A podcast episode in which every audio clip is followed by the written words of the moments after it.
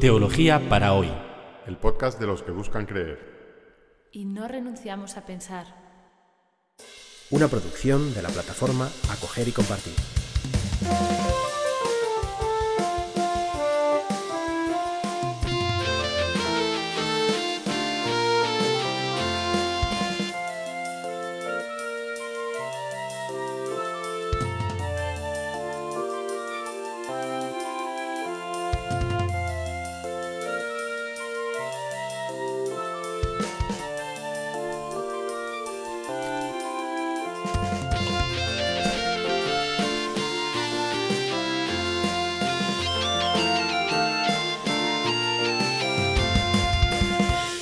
Y ya estamos en el episodio 3 del podcast Teología para hoy. Seguimos reflexionando, como el episodio anterior, sobre la fe, o mejor dicho, sobre la fe barra revelación, porque fe y revelación son como dos caras de la misma moneda. Nosotros acogemos con fe a Dios que se revela.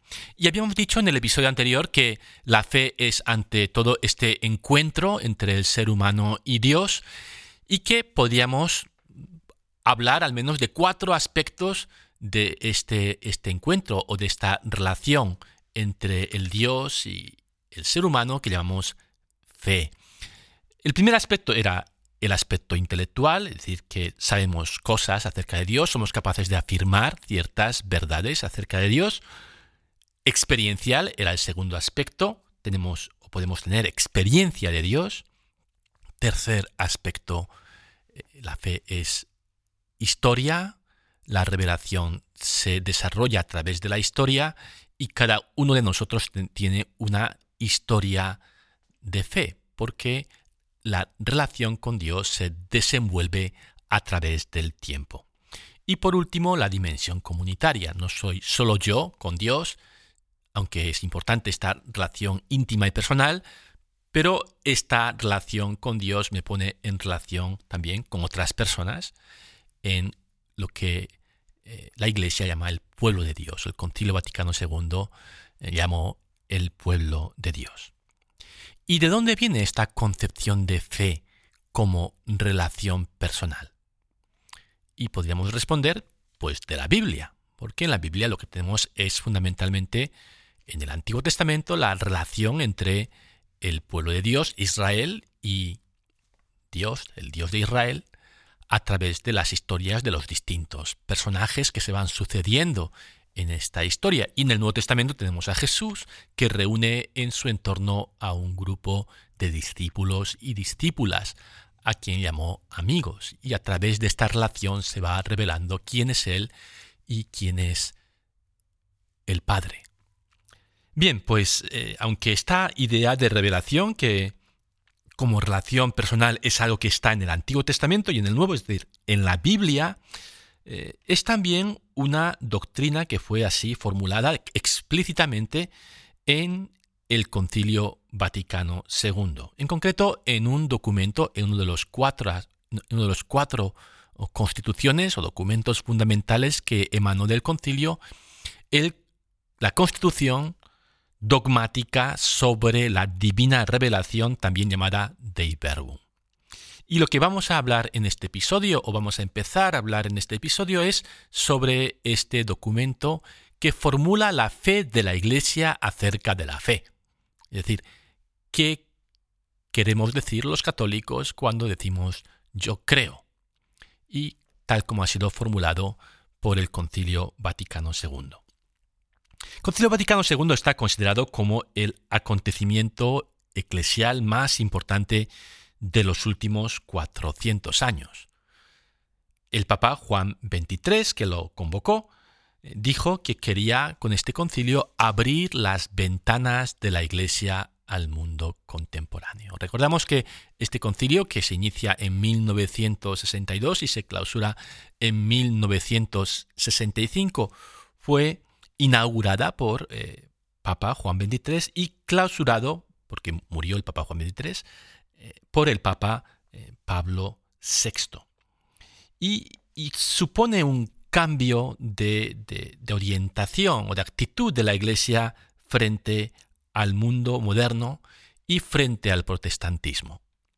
Trento había, se había opuesto frontalmente a la reforma protestante y a través de, los siglos, Trento fue en el siglo XVI, a través de los siglos siguientes, cuando la Iglesia tuvo que enfrentarse no solamente con la reforma protestante, sino con la emergencia del mundo moderno de la cultura moderna, también la actitud de la Iglesia había sido de, la Iglesia católica había sido de enfrentamiento, de oposición, de, defensa.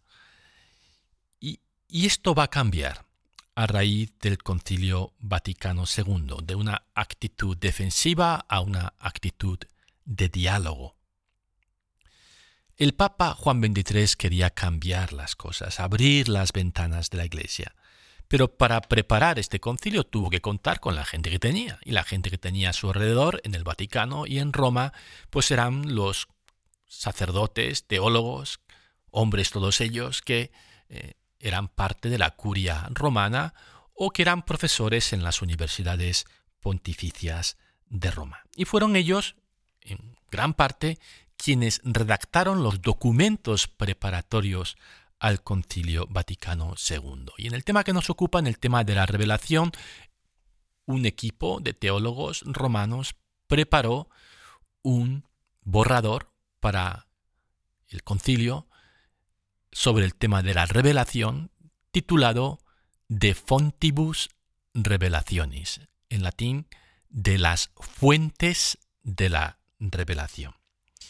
Y, en este documento de Fontibus Revelationis querían que se tratara ante todo un problema que ellos consideraban como el más importante concerniente al tema de la revelación. Y lo formulo como lo formulaban ellos de forma técnica. Este problema era el de la incompletitud material de la Sagrada Escritura qué consistía esto, de cuál era este problema. La Iglesia Católica siempre ha sostenido que la revelación se da no solamente en la escritura, sino también en la tradición. Lutero había dicho sola escritura, solamente la Sagrada Escritura. Toda la revelación está contenida en la Sagrada Escritura, fuera la tradición. Y a eso la Iglesia Católica, tirando de su acervo, había respondido, no, no, escritura, pero también tradición. Y lo que el equipo de teólogos que preparó este documento de Fontibus Revelaciones quería que el concilio aprobara era la incompletitud material de la Sagrada Escritura, es decir, que ciertas verdades de fe se encontraban en la Escritura y otras no. La incompletitud material de la Sagrada Escritura, que algunas verdades de fe no se encontraban en la Sagrada Escritura, sino solamente en la tradición. De ahí el título del documento, de Fontibus Revelationis, de las fuentes de la revelación. ¿Y cuáles son estas fuentes? La escritura y la tradición. Y lo que este, los redactores de este documento querían que el concilio aprobara era que el concilio dijera, Señores, hay algunas verdades de fe que están solamente en la tradición y no están en la escritura. Hay dos fuentes de la revelación, la escritura y la tradición. Y ciertas verdades están en un lado y ciertas verdades están en el otro. Y con este borrador llegaron o llegamos al Concilio Vaticano II. El Concilio Vaticano II empieza el 11 de octubre de 1962 y uno de los primeros temas que se abordan es este borrador de Fontibus Revelaciones, que sus autores habían pensado, hombre, esto nos van a decir que somos estupendos, nos van a aplaudir, lo van a aprobar, y alguna gente incluso pensaba que para Navidad el Concilio Vaticano II había terminado. Estamos en octubre del 62 muchos pensaban que estos, esto iba a durarnos unos meses y duró cuatro años. Bien, pues eh, los, algunos de los padres conciliares, algunos de los obispos que se habían reunido para el concilio, se opusieron frontalmente al documento de Fontibus Revelaciones, especialmente las personas que estaban más preocupadas por el ecumenismo. ¿Qué es el ecumenismo? El ecumenismo es el movimiento histórico de las iglesias para recobrar la unidad de la iglesia dividida en múltiples confesiones.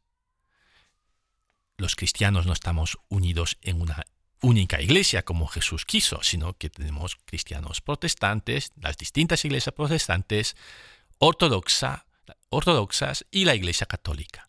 Y el ecumenismo es tratar de recuperar la unidad de todos los cristianos en una única iglesia que respete la pluralidad. Y, este, esta corriente ecuménica este, eh, era una de las corrientes más importantes dentro del Concilio Vaticano II.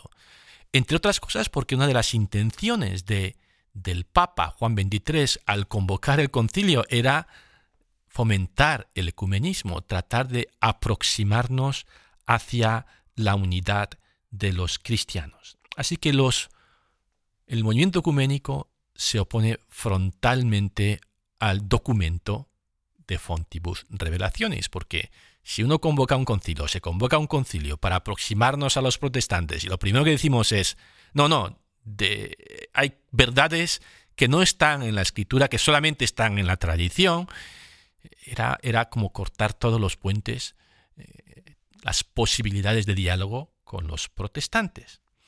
Así que después de un tiempo de debate, como se hacen con estas cosas, se llega a la votación el 20 de noviembre del año 62, toca votar si este documento de Fontibus Revelationis puede ser utilizado como documento de trabajo, es decir, como un borrador al que añadirle modificaciones para llegar a un documento final, o directamente hay que tirar al cesto de los papeles este documento de Fontibus Revelationis y se procede a la votación. Y los historiadores de, del Concilio Vaticano II dicen que esta votación fue un punto de inflexión en la marcha del concilio.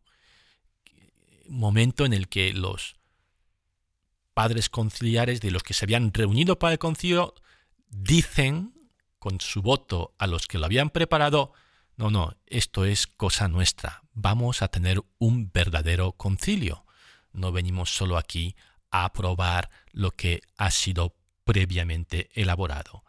En la votación salen 1.368 votos favorables a abandonar completamente el texto y 822 defensores de continuar debatiendo el texto.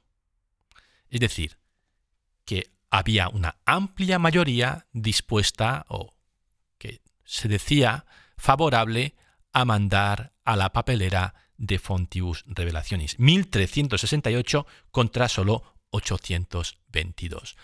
Pero el reglamento del concilio decía que para mandar al cesto los papeles un documento de trabajo hacía falta una mayoría cualificada de dos tercios.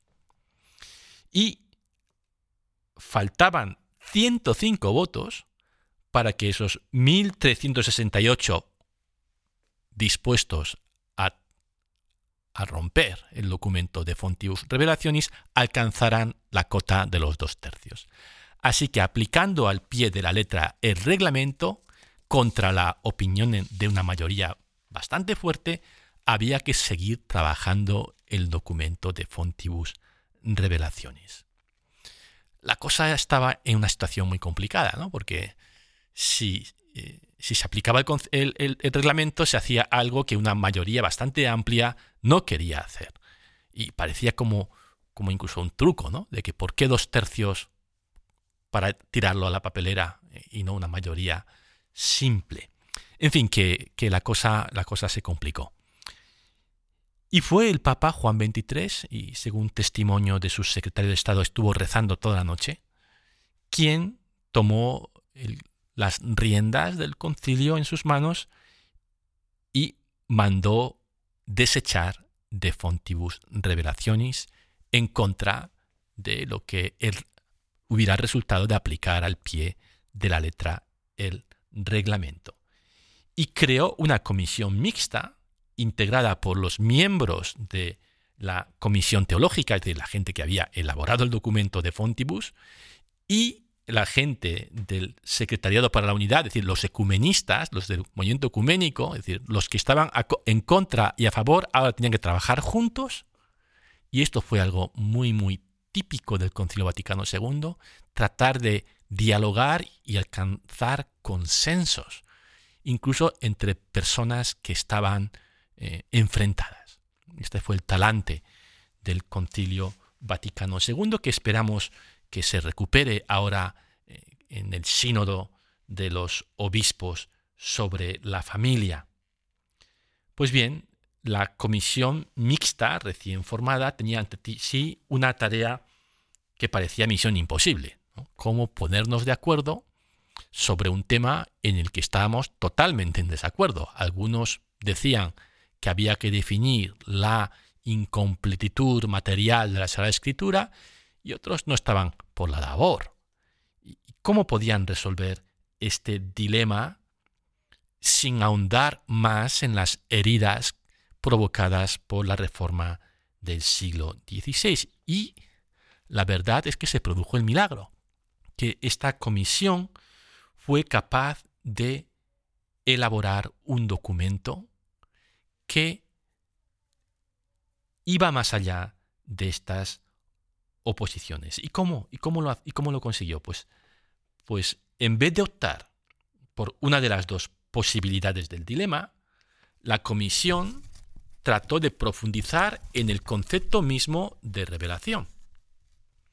De Fontibus presuponía un modo de comprender la revelación que había prevalecido en la teología católica desde el Concilio de Trento. Y esta manera de entender la revelación era una manera de entender la revelación y por tanto la fe que privilegiaba su dimensión cognoscitiva. Según este modo de comprender la revelación, Dios reveló ante todo una serie de verdades. Mucha gente aún tiene este, esta idea sobre la fe ¿no? y sobre la revelación porque han sido educados en teologías anteriores al Concilio Vaticano II. ¿Qué es la fe? Creer en una serie de verdades. Porque lo que Dios reveló fueron, fueron unas verdades. Y lo que nos corresponde a nosotros como creyentes es aceptar y creer esas verdades. La comisión mixta que elaboró la constitución dogmática sobre la revelación de Iberbum trató de repensar el concepto mismo de fe y de revelación. Y llegó a una idea de revelación mucho más profunda, mucho más integral, mucho más completa que, la que eh, asumía o presuponía el concilio de Trento. Leo de esta constitución en su número 2. Dispuso Dios en su sabiduría revelarse a sí mismo y dar a conocer el misterio de su voluntad, mediante el cual los hombres, por medio de Cristo, Verbo encarnado, tienen acceso al Padre en el Espíritu Santo y se hacen consortes de la naturaleza divina. En consecuencia, por esta revelación, Dios invisible habla a los hombres como amigos, movidos por su gran amor, y mora con ellos, para invitarlos a la comunicación consigo y recibirlos en su compañía. Definición densa que vamos un poco a desempaquetar, a ver qué hay dentro de esta frase tan larga y tan compleja. La frase más importante es que Dios se reveló a sí mismo. Es decir, que Dios no se limitó a revelar algunas verdades, se reveló en persona. La fe no es en su núcleo una serie de creencias o verdades, es una relación de confianza con Dios, es un acceso al Padre por medio de Cristo en el Espíritu Santo.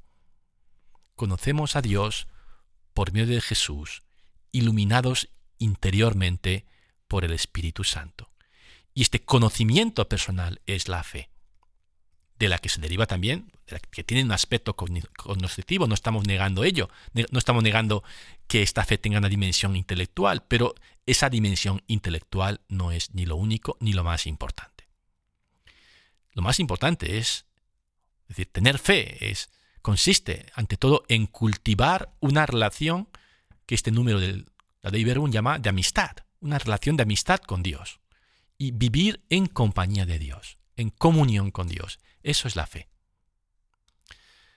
Esta propuesta, que no solamente tiene esta definición sobre la revelación, tiene muchas otras cosas que, iremos hablando más tarde, esta construcción de Iberbum sobre la revelación fue aprobado solemnemente en la cuarta y última sesión del concilio el 18 de noviembre de 1965, a menos de un mes del final, con 2.305 votos a favor y solo 6 en contra. Había nacido lo que, según muchos, es el documento teológicamente más profundo de los elaborados por el concilio Vaticano II. La Dei Verbum clarificó para una nueva sensibilidad moderna el concepto más fundamental de la teología, el concepto de la revelación barra fe. Este modo de comprender la revelación no era, sin embargo, nuevo, no era una invención del concilio, sino que es el modo de entender la fe que encontramos en la Biblia y en la tradición de la Iglesia. El Vaticano II no inventó nada nuevo, sacó su creatividad de un retorno a las fuentes. Seguiremos hablando de la fe, de, por ejemplo, de la relación entre, entre tradición y escritura, que fue el tema original que planteó de Fontibus, pero eh, en el próximo episodio vamos a hacer algo un poco distinto. Eh, quisiéramos lanzar en este episodio preguntas, porque no se trata solamente de, de, adquirir ideas que nos puedan resultar más o menos interesantes, sino de, de pensar teología es la fe que busca comprender cómo estas ideas que hemos dicho en el episodio anterior y en este episodio nos ayudan a entendernos como creyentes, cómo puedo pensar mi fe con la ayuda de estas ideas. Y por eso lanzaremos algunas, haremos un poco de síntesis y lanzaremos preguntas, porque queremos grabar más adelante un episodio en comunidad en el que nos reunamos un grupillo pues para hablar de lo que estamos escuchando, de lo que estamos pensando sobre todo, ¿no? Y, compartirlo, compartirlo juntos. Gracias por estar otra semana. Seguimos creyendo, buscando creer y pensando nuestra fe.